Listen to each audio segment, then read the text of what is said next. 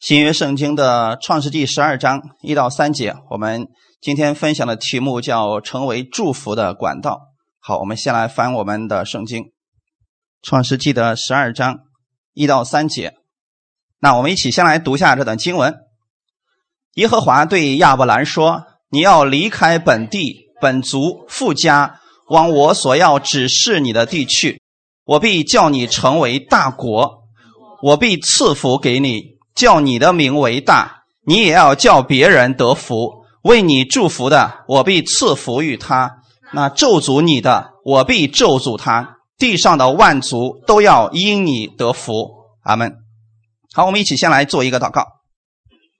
天父，感谢赞美你，谢谢你预备这么美好的时间，我们一起能够在这里共同来分享你的话语。在这个时间当中，你亲自来带领我们每一个人。我们知道你会亲自供应给我们。因为你知道现在我们每一个人心里缺乏的是什么，所以我相信你是按时分粮的神。今天在这个时间当中，你来更新我们的心思意念，让我们在你的里边享受你的福分。我愿意你赐福给我，我也成为别人的祝福。请带领我今天这段时间，奉主耶稣的名祷告，阿门。我们分享的题目叫“成为祝福的管道”。那你有没有想过，当神想要祝福你的时候，目的是为了什么呢？很多人说，神你赐给我更多的钱财好了。可是很多人不明白，神给你钱财的目的是什么呢？如果因为给你钱财，最后让你堕落了，让你连神都不认识了，那么这就变成一种灾祸了，对吗？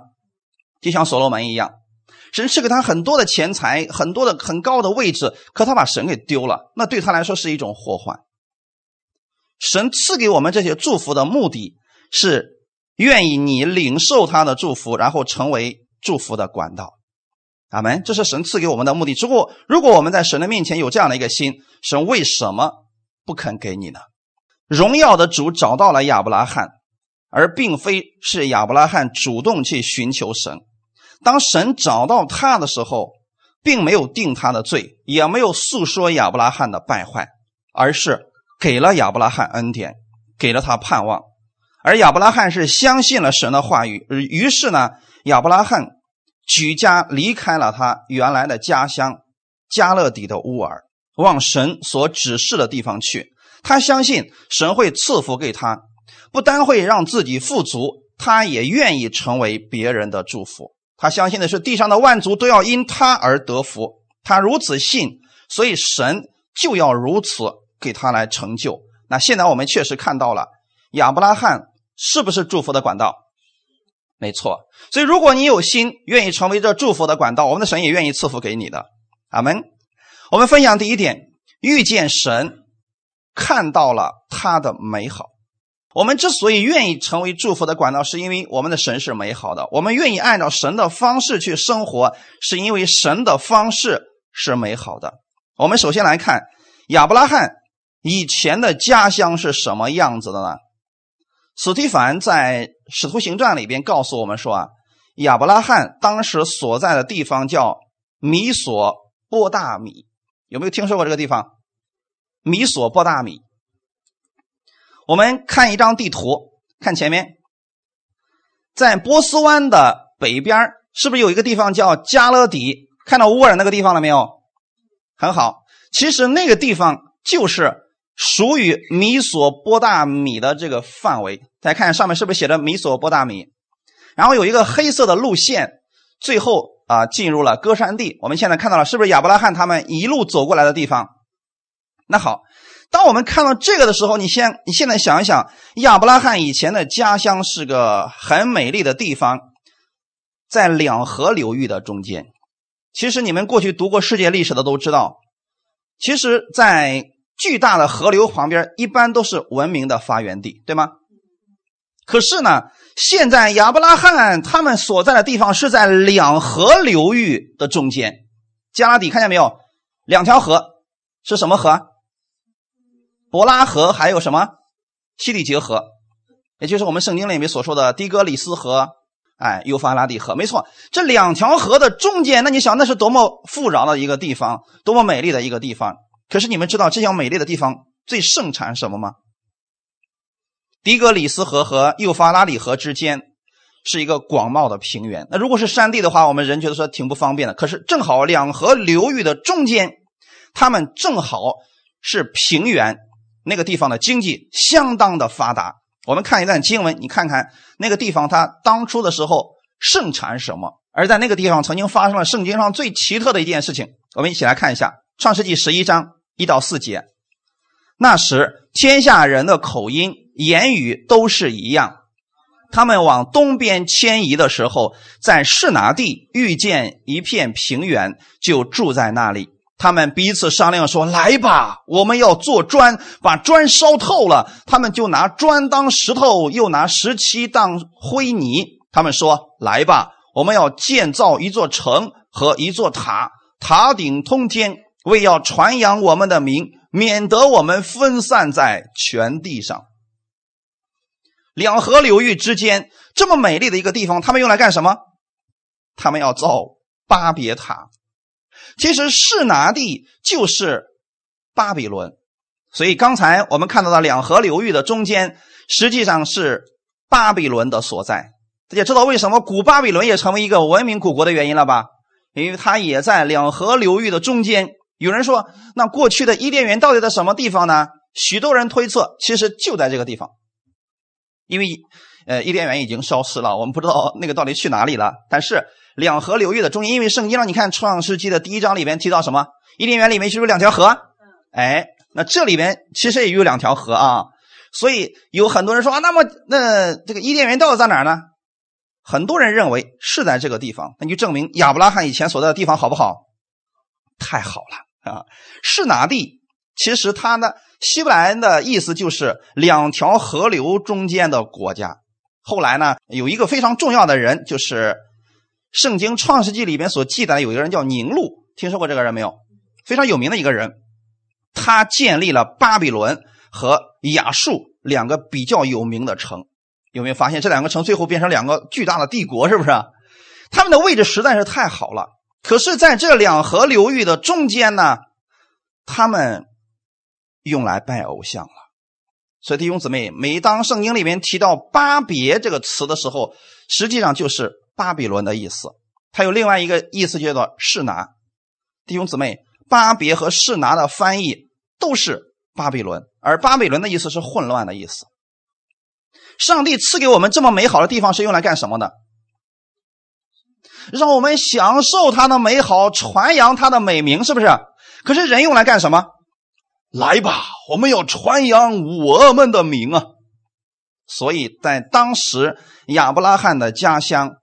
那是一个充满偶像之地，人们因为偶像而疯狂。我们看一段经文，《耶利米书》的第五十章三十五节，还有三十八节，我们两节经文一起来读一下。耶和华说：“有刀剑临到加勒底人和巴比伦的居民，并他的首领与智慧；有干旱临到他的众水，就必干涸，因为这是有雕刻偶像之地。”人因偶像而癫狂。好，弟兄姊妹，你看见什么事情？亚伯拉罕原来所在的地方是一个非常美丽的地方，可是人们在这个美丽的地方是充满了偶像。人们看起来很有智慧，实际上一点智慧都没有。人们当经济发达的时候，人们就用来去敬拜偶像，去干什么的啊？所以神在这里说，有干旱必然会淋到他的重水，他就被干涸，因为这是。有雕刻偶像之地，人们因为偶像而癫狂。如果说一个地方地很美丽，当地的人又特别喜欢偶像，那你说干什么最发财？哎，没错了，雕刻偶像最挣钱嘛。所以以前的时候就有野史啊，野史是什么意思呢？呃，这个没有记载在圣经上面。他们过去的时候有一些文字发掘，发现这个事情，就是说亚伯拉罕的家乡。亚伯拉罕的老家以前就是卖偶像的，他父亲就是卖偶像的。当然，一会儿给大家会读到这个经文啊。他家人就是卖偶像的。亚伯拉罕从小是跟偶像打交道的，那时间长了他就讨厌这些偶像。就说，因为有没有发现这个问题？卖偶像的一般都不信，是不是？他知道那个东西是怎么出来的。就像今天我们卖鱼的，一般都不吃鱼；卖鸡的，一般都不吃鸡。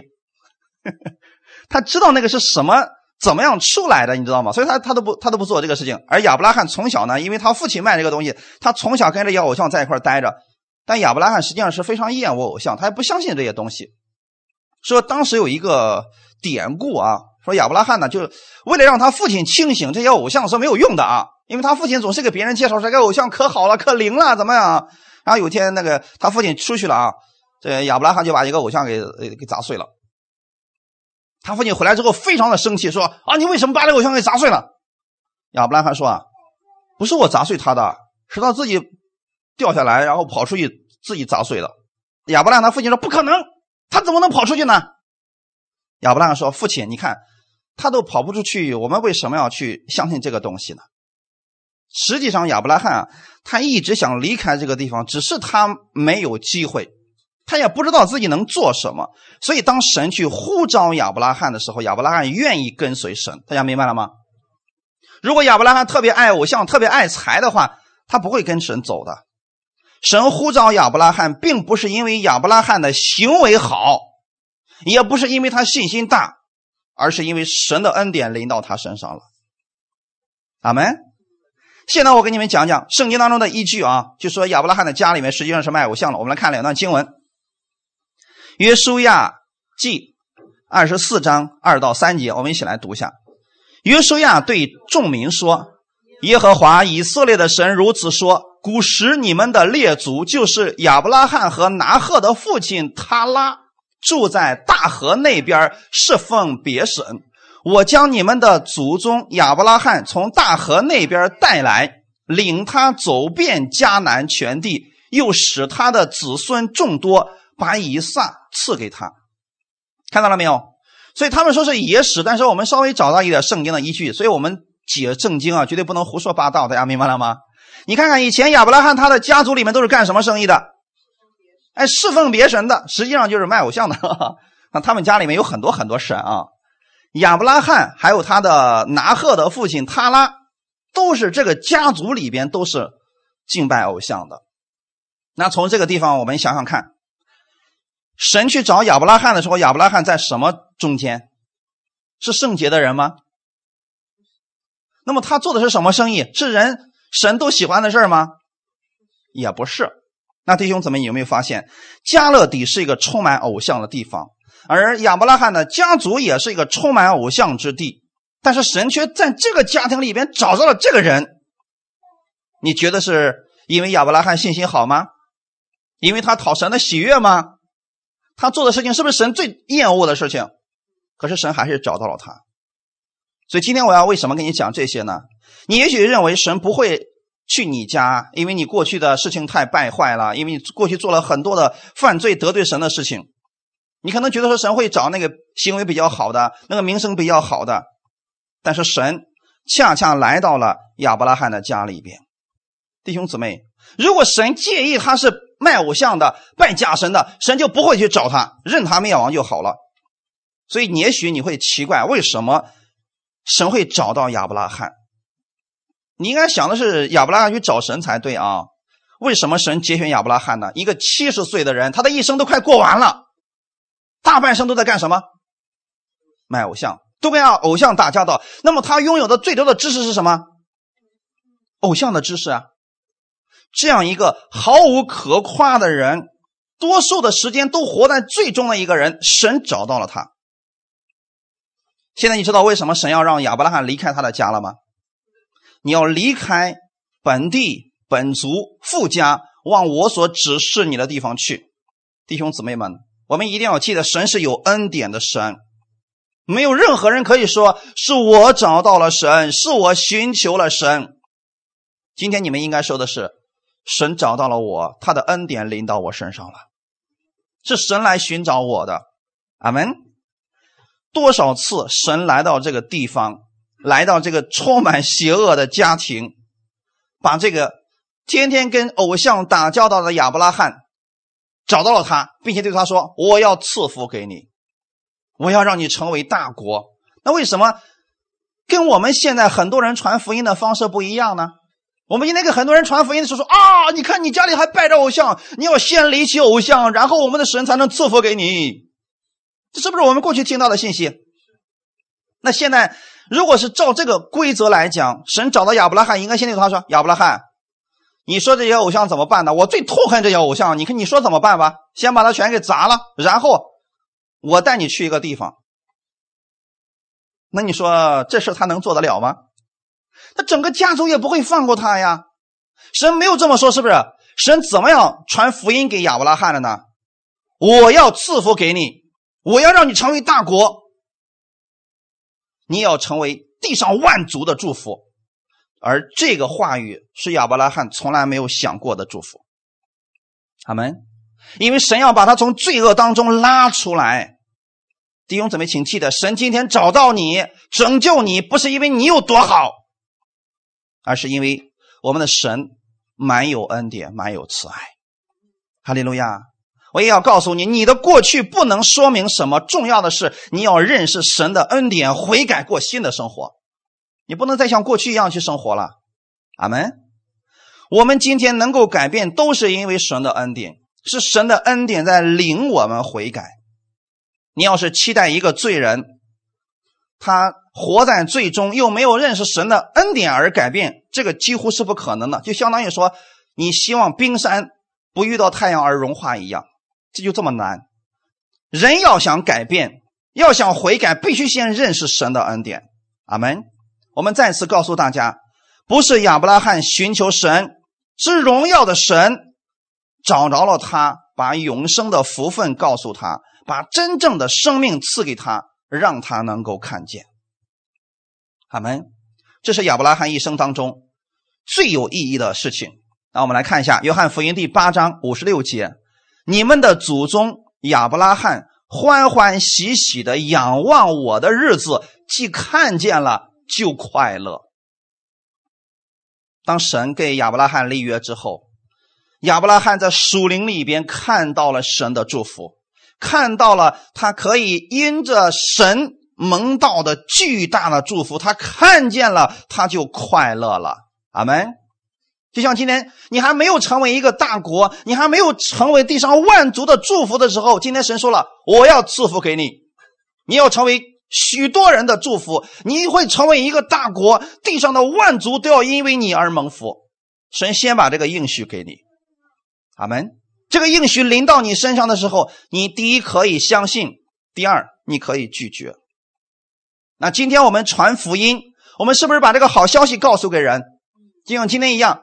你们可能有时候我灰心，会失去盼望，但是我今天是告诉你，神跟你有什么样的约定，他要给你什么样的应许，他要赐福给你，要把亚伯拉罕那样的祝福今天放在你的身上，阿门。如果你说我相信，那么你就学着像亚伯拉罕一样去仰望神而生活，阿门。神首先对亚伯拉罕说的是什么？离开，离开这个地方，不要在这个地方了。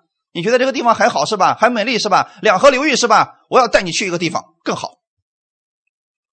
我相信许多人，他们过去是因为看到了神的美好，经历了神的恩典，所以才放弃了以前的邪恶，悔改转向神的。他们可能也是亚伯拉罕的经历，正是因为他知道现在这个不可能给他带来太大的祝福，不过就是钱财而已。但是他想要的根本不是这个，所以他相信了神给他的应许，他还是依然的离开了他现在的家。今天对我们来说也是一样的，同一个真理让灵魂悔改。阿门。你也许动了敬畏神的心，就像挪亚一样，但是你现在是必须被他的爱所吸引而改变，而不是逼着来改变的。阿门。就是过去他以为自己都是正确的，就像。箴言书里面所说的，有一条路人以为正。你看世上今天很多人，他都觉得我走的是正路啊。实际上，只有神这一条路是正确的，对吗？那只有你看见神的荣耀的时候，你才愿意回过来转向神，按照神的方式去生活。阿门。我们分享第二点：离开之前的一切，领受祝福而生活。我们说，我们今天在讲恩典。其实恩典不是一个教义，也不是一个基础性的福音，恩典就是耶稣。你不能学一堆的耶稣的知识回去，你要让耶稣进入你的生活，然后你的生活就会发生改变。你如果让耶稣进入你的生命，你的生命就会发生改变。阿门。现在亚伯拉罕因着神，他的一切都要发生改变。所以在第一节里面说，耶和华对亚伯兰说：“你要离开本地本族富家，往我所要指示你的地去。”那你发现没有？现在神所说的这三个地方都充满了什么？全部充满了偶像，是不是？本地的人啊，因为偶像而癫狂；本族的人卖偶像，他父亲家也是卖偶像的。所以神对亚伯拉罕说：“第一件事，你是要离开。”弟兄姊妹，我们信耶稣的时候，我们也是一种离开。离开了什么？离不是离开世界了，离开了以前的罪恶，离开了以前的黑暗。阿门。其实离开，从人的角度来讲，我们很多人说了：“哎呀，你看神让我离开了，离开绝对不是痛苦。”亚伯拉罕的离开不是痛苦，弟兄姊妹，神没有拿个鞭子在后面，你要是不离开，我就整死你。没有，神让亚伯拉罕的离开不是痛苦，而是更好的期待。阿门。所以，我们今天再次强调一下啊，大家一定要在这方面要认识清楚啊。亚伯拉罕的离开不是强逼的。而是甘心乐意的。有些人是怎么讲的呢？神要打碎你的过去，神要拆碎你的老我，然后神才能接纳你，重新来建造你。国内有这么一个团队，他们天天讲，呃，挖自己的罪啊，挖自己属灵里边的罪。结果呢，他们就用一个词，就经常说神要拆毁你。所以他们那个团队里面有很多的企业家，最后都拆的一分不剩，最后都欠几百万、几千万的那种。那么这是神的心意吗？不是啊，神没有说亚伯拉罕，你现在你家里的那个牛羊仆婢，你这些钱都来的不干净啊，我不要啊，你全都给我扔了，你净身出户跟我走，有没有？没有啊。可是今天有很多人用这种方式说要拆毁你的过去，要拆毁，要破碎你的老我，神才能接纳你，这根本就不符合圣经啊，弟兄姊妹。亚伯拉罕现在离开了。因为，因为他知道神要把更好的赐给他，因为神给他有应许，要把更大的祝福给他。阿门。所以，我们应该怎么样给世人传福音？世人说：“哎呀，我现在在这里过得挺好的。”应该怎么说？因为你不知道更好的，我给你介绍一个更好的。阿门。人说：“我在这个地上已经很好了，我给你介绍一个更好的。”可是我们过去怎么讲呢？哎呀，这个世界是败坏的，这个人是败坏，这些东西都长久不了。你依靠这些东西干什么呀？你说的虽然是事实，可是不信的人不愿意接受这一套，他更愿意听的是什么？更好的。阿门。我们这么说有没有骗他们？没有，是不是？你觉得地上已经很好了？神说我那儿有更好的。你说我在世上有苦难，神说我那儿有喜乐。阿门。感谢赞美主啊！所以亚伯拉罕是看到了神给他更大的祝福，那个祝福是以前他没有想过的。今天的你，无论是你离开了之前的工作，离开了之前的人群，或者有人像亚伯拉罕一样离开了自己所爱的家乡，你要相信的是，你不是背井离乡不得已，你是要承受神更大的祝福了。你还要成为这祝福的管道，哈利路亚！要不然我们想起以前说，哎呀，以前家乡多好呀，两河流域啊。现在这个地方呢，住着个破帐篷，天天在山上晃悠。这样去想，是不是就心里马上就灰灰暗了，就灰心了？和亚伯拉罕想的是什么呢？神的应许告诉我了，我举目看见的地方，那都是我的后裔将来要住的地方呀。所以他一直看的是神给他的应许。阿门。今天你要记得。也许你刚刚离开了你过去工作的岗位，或者离开了家乡，离开了一群人，有人从你生命当中离开了，你交了新的朋友等等，请记得，你离开不是悲哀，而是神要给你预备更好的。我们看彼得前书第二章九到十节：唯有你们是被节选的族类，是有君尊的祭司，是圣洁的国度，是属神的子民。要叫你们宣扬那招你们出黑暗入奇妙光明者的美德。你们从前算不得子民，现在却做了神的子民；从前未曾蒙连续，现在却蒙了连续。从这段经文中，你们看见什么？过去我们以为我们是很好的，可是你生活在黑暗当中，对吗？现在神把你从哪儿弄出来的？把你从黑暗当中弄出来了，让你进入到了他奇妙的光明当中去了。阿门。所以现在神给你的身份是什么？你是被节选的族类，你是君尊的祭司，你是在圣洁的国度里边，你是属神的子民。阿门。过去你这个都没有，一个都没有。可现在呢，神把这一切全部都加给你了。哈利路亚。在你的心里面，再也不要说：“哎呀，我求神，神是不会听的。”我们经常听到一些基督徒会说了：“我也祷告了呀，可是我祷告不管用呀。”为什么会得出这个结论？为什么你的祷告不管用？因为你觉得神不会连续你，你觉得你不是他的孩子，所以你才会导得出一个结论：我的祷告不管用。但是今天你们不要这样想，阿门。神的应许上没有说你的祷告不管用。你尽管向他来说就可以了，他一定会给你成就的。亚伯拉罕离开加勒底，以色列百姓离开埃及，彼得离开他的渔网，这些都不是让他们活得更糟糕，乃是要让他们承受更大的祝福，让他们做祝福的器皿，成为祝福的管道。阿门，是不是这样的？你们仔细看，那些人跟随神之后，有哪个是活得很悲惨的？同样的，你离开是因为你也一直跟随神，你要得着神更大的祝福，你的人生要活得比现在更有意义了。阿门。看一段经文，《马可福音》第二章十四到十五节，耶稣经过的时候，看见。亚勒菲的儿子利位坐在税关上，就对他说：“你跟从我来。”他就起来跟从了耶稣。耶稣在利位家里坐席的时候，有好些税吏和罪人与耶稣并门徒一同坐席，因为这样的人多，他们也跟随耶稣。透过这段经文，你们看见了什么？好像似乎是一个非常简单的事情，就是耶稣节选。亚勒菲的儿子立位，也就是马太立位，对吗？节选立位的一个故事。那你有没有看见耶稣节选这个门徒特别简单？就像现在他坐的这个地方，他假如说他这个是个税官，我走到他身边之后，我说：“你跟从我来。”他二话不说，把钱往那一放，就跟着耶稣走了，是不是这个场景？我并没有加一点东西吧？耶稣没有说苦苦哀求在那儿。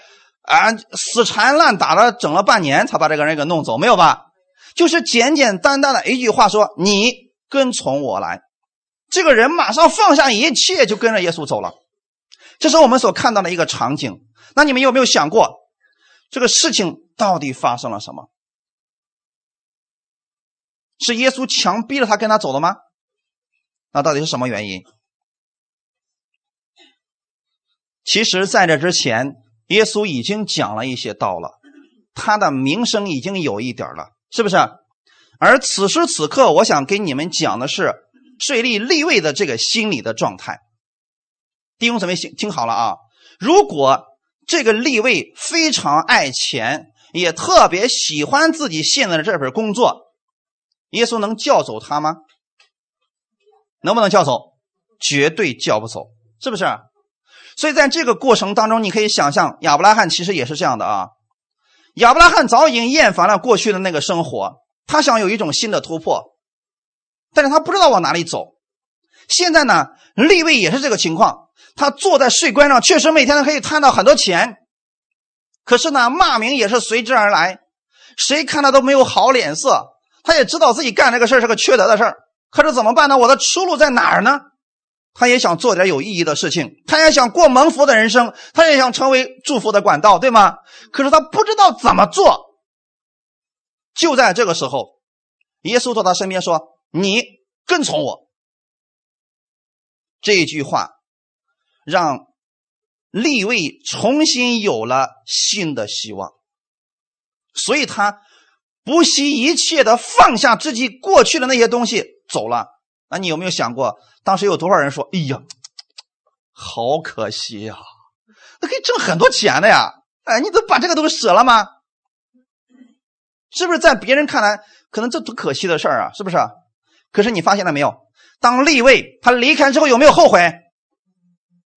耶稣在立位家里坐席，就是立位离开之后，现在还做了一件事什么？耶稣啊，要不你去我家坐一会儿吧，我请你吃饭。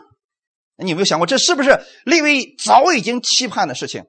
所以弟兄姊妹，如果你现在正在期盼你有一个新的开始，或者说你有个更有意义的人生，现在耶稣找到你说：“你来跟从我吧。”你是不是应该立刻说：“主，我愿意跟随你。”阿门。所以利位他觉得说跟随耶稣这个事情太好了，没有比这个更好的了。虽然我不知道跟着你能干什么，但是我愿意跟着你。阿门。今天你要有这个信心啊，跟着主你一定不会吃亏的。他们跟耶稣，呃，利位跟了耶稣走了以后，在自己的家里边还请耶稣吃饭，结果又找了很多的税吏和罪人过来了，耶稣都跟他们一块坐坐席吃饭了啊。因为这样的人多，他们也跟随耶稣。所以弟兄姊妹，我们一直以为说了，我们给别人传福音要找那个穷的啊，找那个有病的，找那个社会边缘上没人管的那些人，给他们讲耶稣。那么像税吏、利位这样的人呢，他看起来是不是人模狗样的？可是他心里期待不期待更好的生活？你们觉得有一些老板，他们已经名声很大了，他们已经很有钱了，每天趾高气扬的。其实他们心里面有很多人跟立位是一样的，他们也厌倦了他们的生活，但是不知道他的生活的出路在哪，他也不知道人生活着的目的到底是什么。所以，当耶稣呼召这个立位的时候，他马上就跟随着耶稣走了。你也可以说，这是神的灵在他里边感动他了，让他离开了他的以前。跟随了耶稣，阿门。从此以后，这些真心跟随耶稣的人都成为了祝福的管道。为什么我们要说是真心跟随呢？因为有好些人也是照葫芦画瓢，哎，看着耶稣名声大了，我也跟着他。其实他不是真信耶稣。十二个门徒当中，是不是也有一个加略人犹大？是不是他的下场很惨？但是你看其他人是不是祝福的管道？没错。所以弟兄姊妹。只要你是真真的相信耶稣，愿意去跟随他，你一定会成为祝福的管道。在你成为祝福的管道之前，神要先加倍的赐福给你。那你该怎么做呢？抓住神的应许，阿门。抓住神的应许而生活，弟兄姊妹，看一段经文，这是一种新的生活方式。创世纪的十二章二到三节，我们看一下前面我们。标出来的那个啊，我必叫你成为大国，我必赐福给你，我必叫你的名为大，你也要叫别人得福。后面说，我必赐福于他，我必咒诅他。这是我们的生活方式。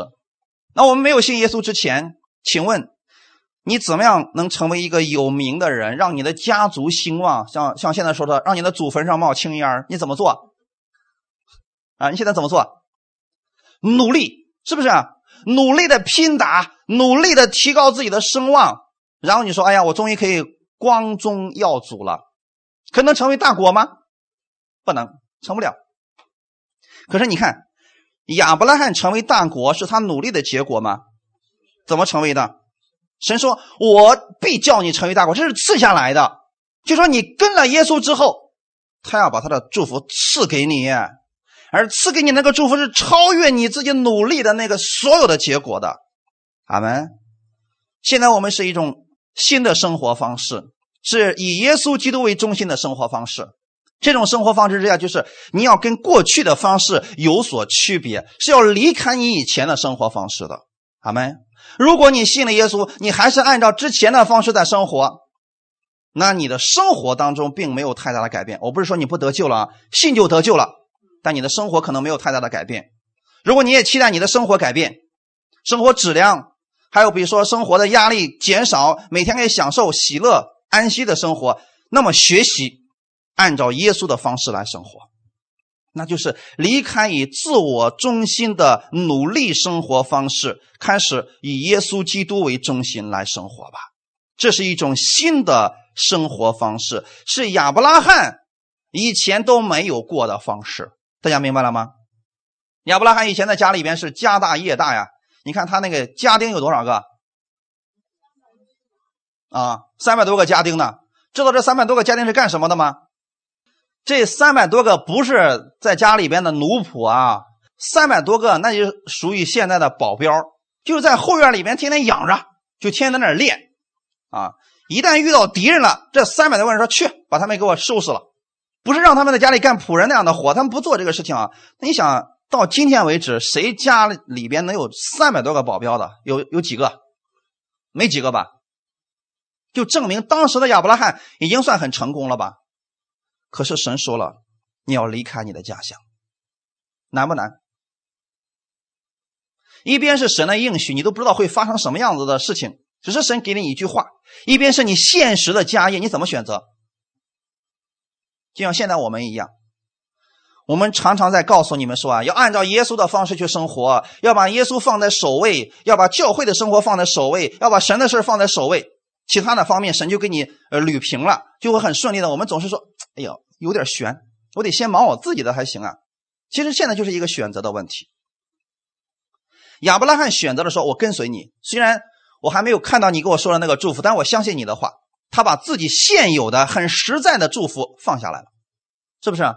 那你知道亚伯拉罕跟随神以后，从此以后过了什么样的生活吗？从世人来看，什么样的生活？天天住着帐篷，今天在这儿，明天在那儿，是不是？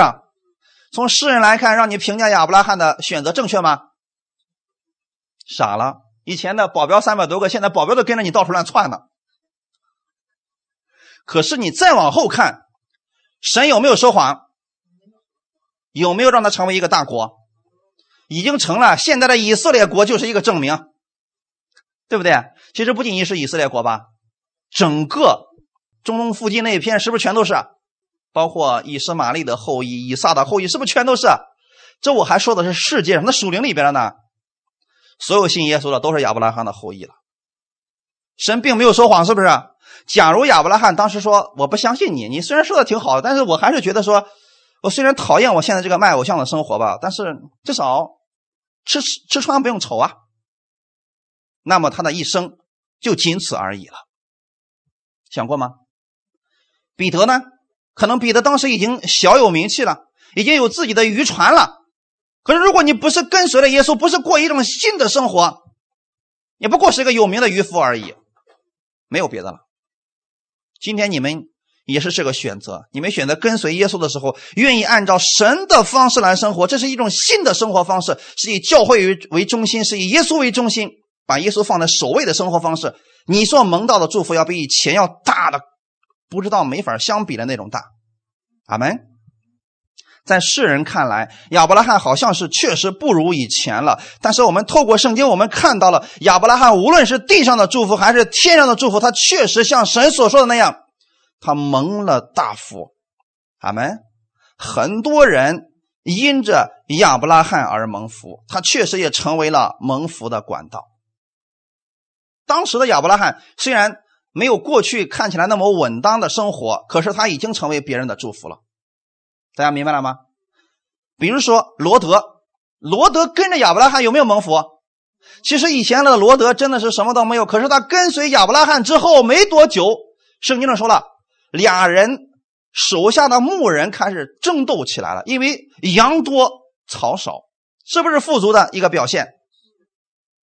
可是罗德这个家伙是毫无感恩之心，他都不知道我这些祝福是怎么来的。最后是不是他自己选择了一条路，自我发展的路？最后什么都什么都没有了。那么还有一个人叫索多玛王，大家知道了吗？索多玛王，索多玛王呢？他是因为罗德在那个城里边住，结果呢有别的王来欺负他们，把他们的东西都抢走了。亚伯拉罕就带着那三百多个壮丁，跑到很远的北方，把他们给收拾了，然后把东西都拿回来。之后呢，索多玛王说了：“呃，那你看啊，我的财物都在这儿，你看上什么你就拿走什么吧。”亚伯拉罕怎么说的？我不会要你一根线，因为神给我的祝福已经足够大了。那你说，在这个事情上，索多玛王是不是因为亚伯拉罕而蒙福了？对不对？天下哪有那么容易的事别人帮了你这么多大的忙，你毫无付出，结果呢，别人把你的财物、把你的家人都还给你，还不要你一分钱。在这个世界上，今天这样的人还真的特别的少，对不对？可是亚伯拉罕做到了，他是不是别人的祝福了？还有呢，到最后，你知道赫人以弗伦，也就是当时啊，呃，亚伯拉罕的妻子萨拉死了，但是呢，他没有地方埋，他就找到了赫兰以弗伦，他有一个洞啊，因为当时以色列百姓呢，他们死了之后都要有个传统，就是要埋到洞里边去。可是他家呢，他是漂泊的，我说过了嘛。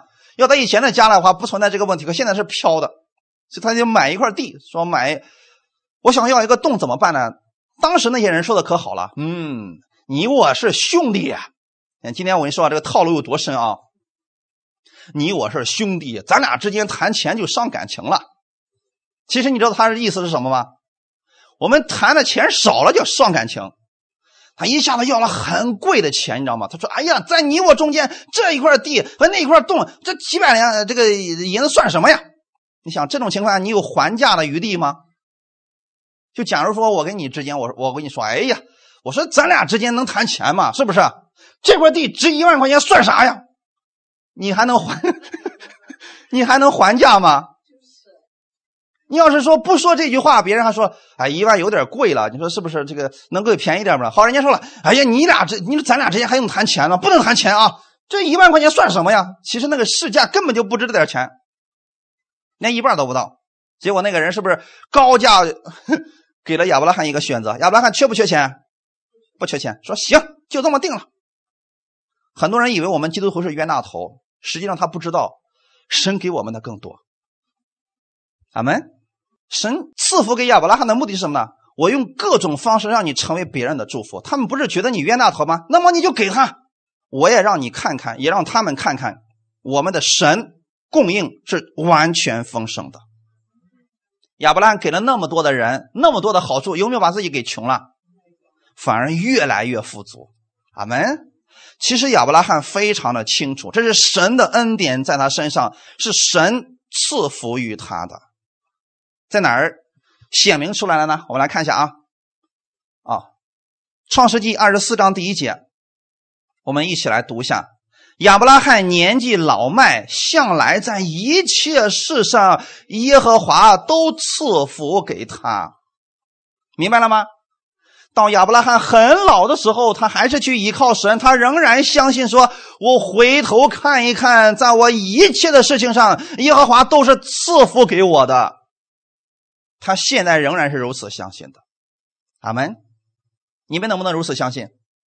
如果你说我能，很好，亚伯拉罕的祝福就要开始在你身上要彰显出来了。很简单，放弃过去，离开过去的生活方式，从今天开始以教会为中心来生活，以神为中心来生活，阿门。把神的事情放在首位，每一天给神一点时间，比如说读经啦、祷告了、听到，拿出一点时间，神不会占用你所有的时间。拿出一点时间放在首位，我先做这个事情，我先敬拜神，之后的事儿你会发现很容易，是不是？就算你说啊，我吃亏了，没关系，神会给你更多的。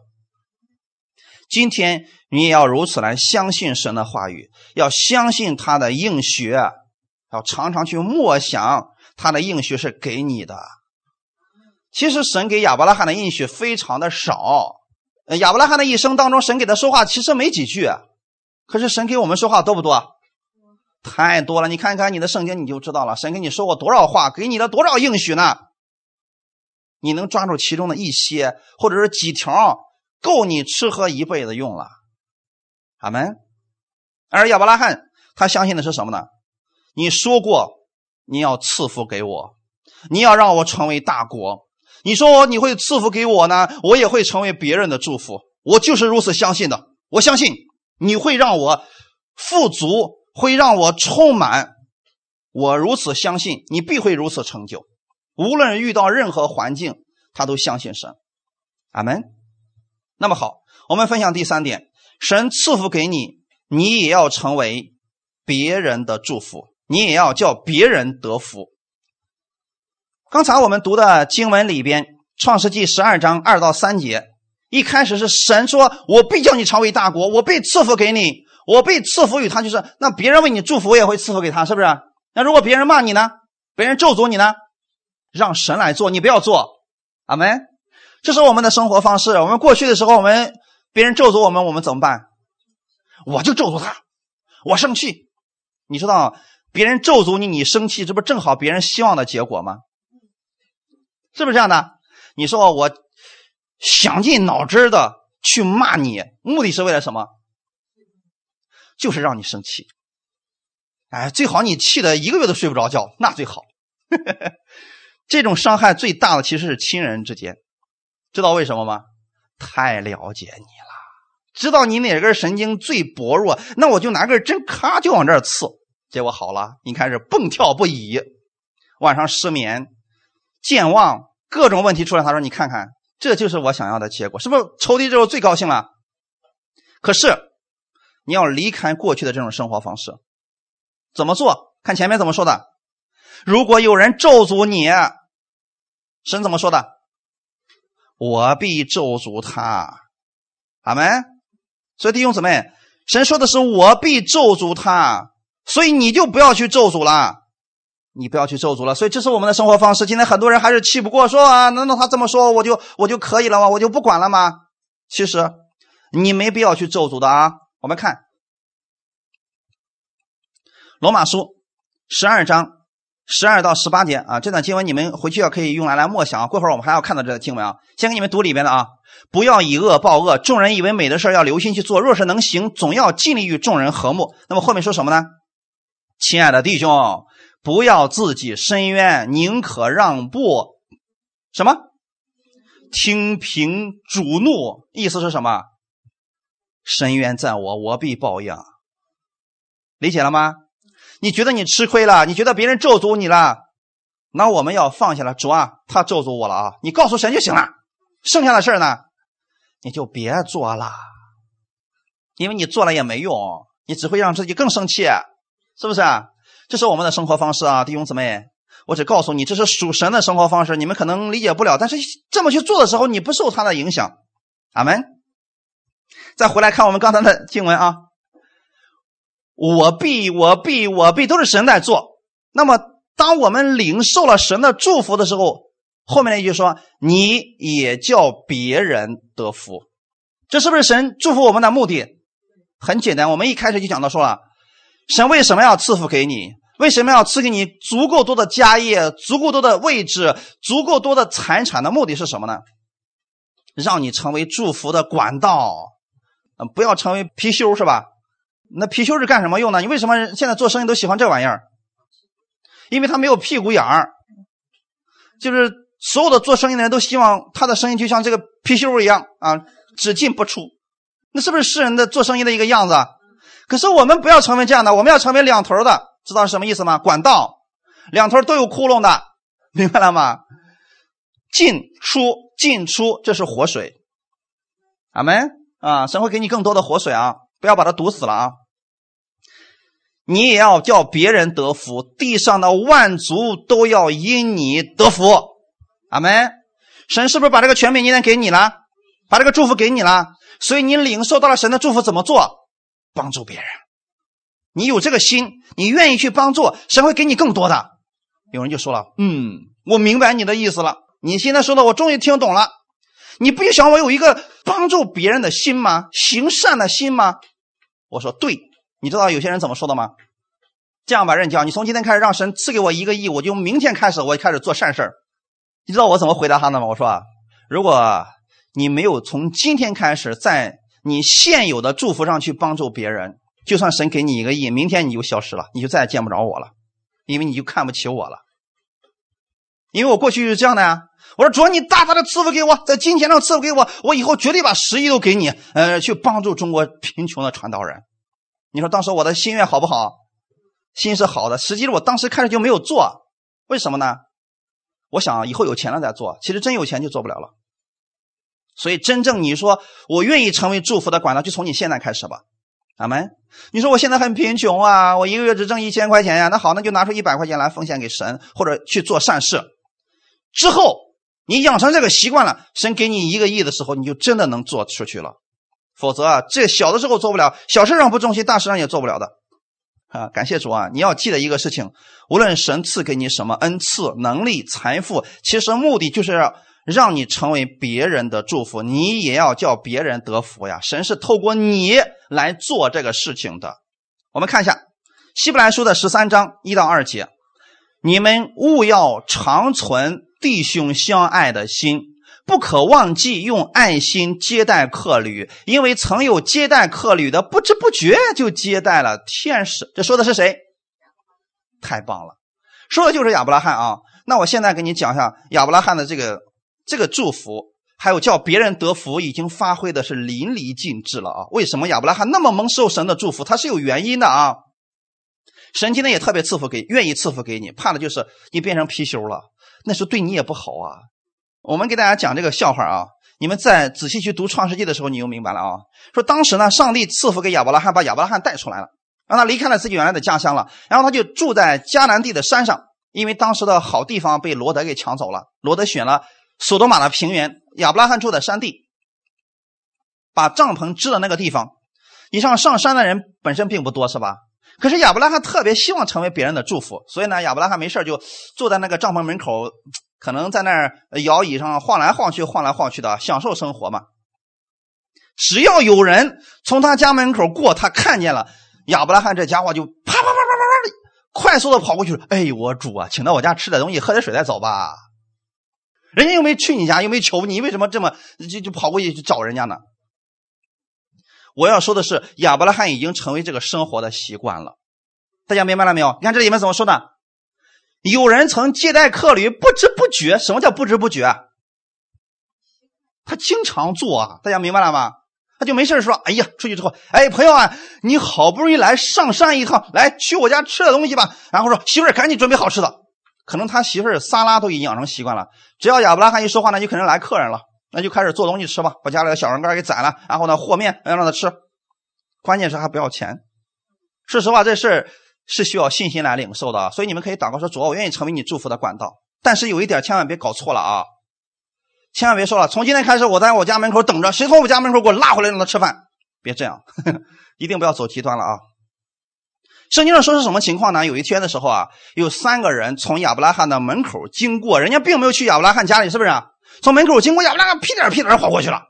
哎，我主啊，请到我家吃点东西再走吧。你看你们都走这么远了。那三个人说不去。那你说，人家都说不去了，是不是应该放弃了？亚伯拉说：“哎呀，我求你了，主啊，你就给你的仆人一次机会吧。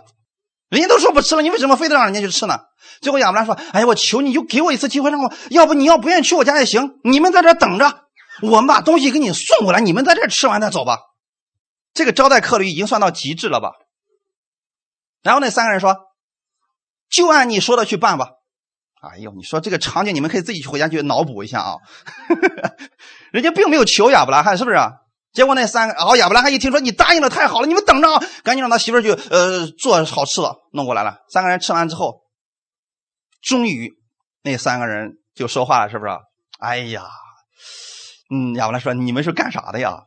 嗯，我听说啊，这个索多玛的罪恶极大，我们想去看一看。看看这个城里的人是不是像达到我耳中那个罪恶那个样子？如果是的话，我就要把这个城给灭了。亚伯拉罕心里咯噔一响，哎呀，不行，我那个不听话的侄子还在那待着呢。然后是不是开始求他们了？这弟兄姊妹，你会发现这个事情，神其实是给亚伯拉罕一个机会。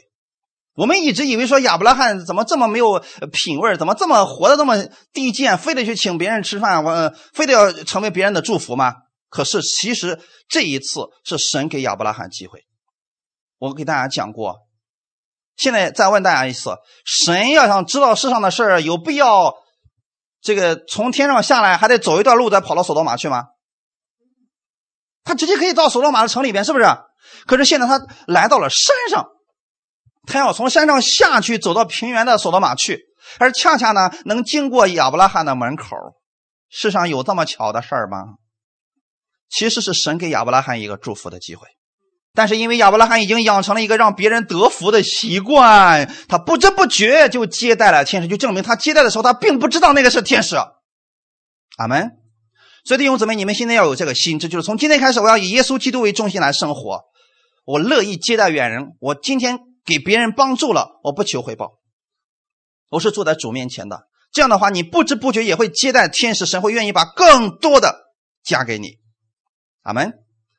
好，我们现在来看我们最后的一段经文，《罗马书》十二章十二到十八节，我们先来读一下：在指望中要喜乐，在患难中要忍耐，祷告要恒切，圣徒缺乏要帮补，客要一味的款待，逼迫你们的要给他们祝福，只要祝福，不可咒诅。与喜乐的人要同乐，与哀哭的人要同哭，要彼此同心，不要志气高大，倒要扶救卑微的人。不要自以为聪明，不要以恶报恶。众人以为美的事，要留心去做。若是能行，总要尽力与众人和睦。其实这些经文你们都能读懂，对不对？但是这些经文需要用信心来领受，这是一种新的生活方式，跟世人完全不一样的。大家看见了吗？然后我们再来看十九节到二十一节，亲爱的弟兄，不要自己伸冤，宁可让步，听凭主怒，因为经上记着，主说：“伸冤在我，我必报应。”所以答案出来了，又是我们的生活方式。你的仇敌若饿了，就给他吃；若渴了，就给他喝。因为你这样行，就是把炭火堆在他的头上。你不可为恶所胜，反要以善胜恶。好，弟兄姊妹，我简单给大家分享一下这个，然后我们今天的讲我们就结束我们的分享。前面的十二节到十八节指的是在任何的环境当中，即便是在患难当中，你要有喜乐，也要有忍耐，也要有盼望，因为你仰望的是神的应许。阿门。你如果看世人，看你的环境，你就没法往前走了。所以这里面说了，圣徒缺乏要帮补，客要一味的款待，就是不管别人怎么待你，你应该去这样对待别人。阿门，按你的力量去行就行了，不要有负担去做就可可以了。大家明白了吗？所以前两天的时候，有一个人告诉我说：“说任教授啊，我的家里面情况是这个样子啊，说我呢，我的父亲又娶了一个继母，就是他的一一给他找了一个后妈，结果呢，那个后妈耍心计，然后呢。”老在他父亲面前说他们不好，说他们孩子不好，然后呢，父亲现在开始冷淡他们，老是问他们要钱，然后呢，就是把所有的钱都给那个给他的后母了。这种情况，他们家里面的关系特别的糟糕，你知道吗？这种情况下，儿女又不愿意给老人钱，但是又又觉得说不能不给，毕竟父亲给他养大了，那怎么办呢？遇到这种情况，他们心里面很很发愁，不知道该怎么办。我给他们的方法是什么，你知道吗？我说你当做的，你去做，但是。不要过于你能做的。父亲说啊，你们都要给我钱啊！我现在身体不好，你们每个月都得给我钱啊！其实他父亲有很多钱了嘛，那你怎么做呢？你能拿出来多少，你就给多少就行了，不要过于你能承担的部分就行了。这样的话，你是不是就给对任何人有所交代了？你为什么要非得要明明知道自己承受不了，非得要给那么多呢？我们不要靠面子去做这些事情，但是呢，我们尽我们能做的去做就可以了。哈利路亚！今天的生活当中，我们帮助别人也是这样的啊。你帮助别人，不要你明明做不了，你还非得去做。你做你能做得了的就可以了。阿门。然后这里面说了，逼迫你们的要给他们祝福，只要祝福，不可咒诅。逼迫你的，那就证明可能是骂你的，可能是你家里面的那一位最亲近人的人，怎么办呢？当他们逼迫你们的时候怎么办？奉主耶稣那么祝福你。阿门。难不难？难，但是你每次去思想神的应许的时候，神是要让你成为祝福的管道，神要降大福给你的时候，你就能做到了。哈利路亚！神不希望有咒诅在你的心里边啊。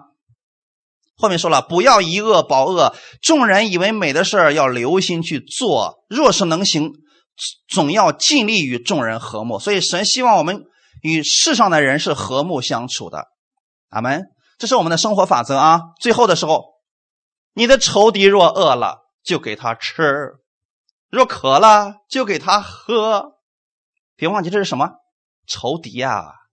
我听过一些人，有些人读到这些新闻经文就说了：“哼，耶稣还说呢，我的仇敌若饿了，让他吃，我就让他吃，我撑死他；我让他喝，我淹死他。”那有这样的心吗？你这样做的时候，心里是不是还是充满了仇恨？神让你这么做的目的是什么？让你心里边只有祝福，没有咒诅。阿门。所以弟兄姊妹，如果说有人说了，我现在做不了，我看见仇敌我就受不了，我看见我呢，我家那一位我就受不了了，那怎么办？先为他祝福。阿门。先学习为他祝福，这是神给你的应许。如果你已经养成一个祝福的习惯，你就能承受更大的祝福了。哈利路亚。二十一节说了啊，你不可为恶所胜，什么意思？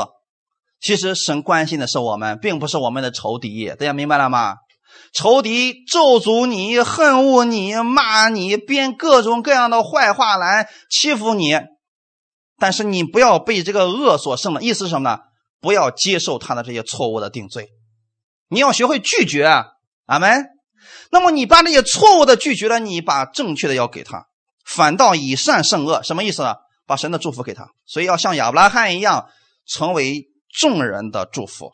阿门。我们的神愿意赐福给你，也希望你成为这祝福的管道。感谢赞美主，我们一起来祷告。天父，我们感谢赞美你，谢谢你今天借着这样的时间，让我们再次回到你的话语当中。我知道亚伯拉罕是祝福的管道，是因为你赐福给他，所以他成为了大国。你赐福给他，所以他他的名为大了。今天我不再靠我自己努力的成名。我也不靠我自己努力的成为富足了，我愿意领受你的应许而生活，我愿意成为你祝福的管道。你先赐福给我，我愿意成为别人的祝福，我愿意透过我让别人得福。从今天开始，请你带领我，让我过以教会为中心的生活。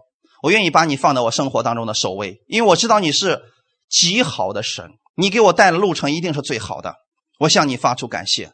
新的一周的开始，我相信这是蒙福的一周。我脚掌所踏之地都是蒙福之地，因为你的祝福在我身上，我也愿意成为别人的祝福。感谢赞美你，一切荣耀都归给你。奉主耶稣的名祷告，阿门。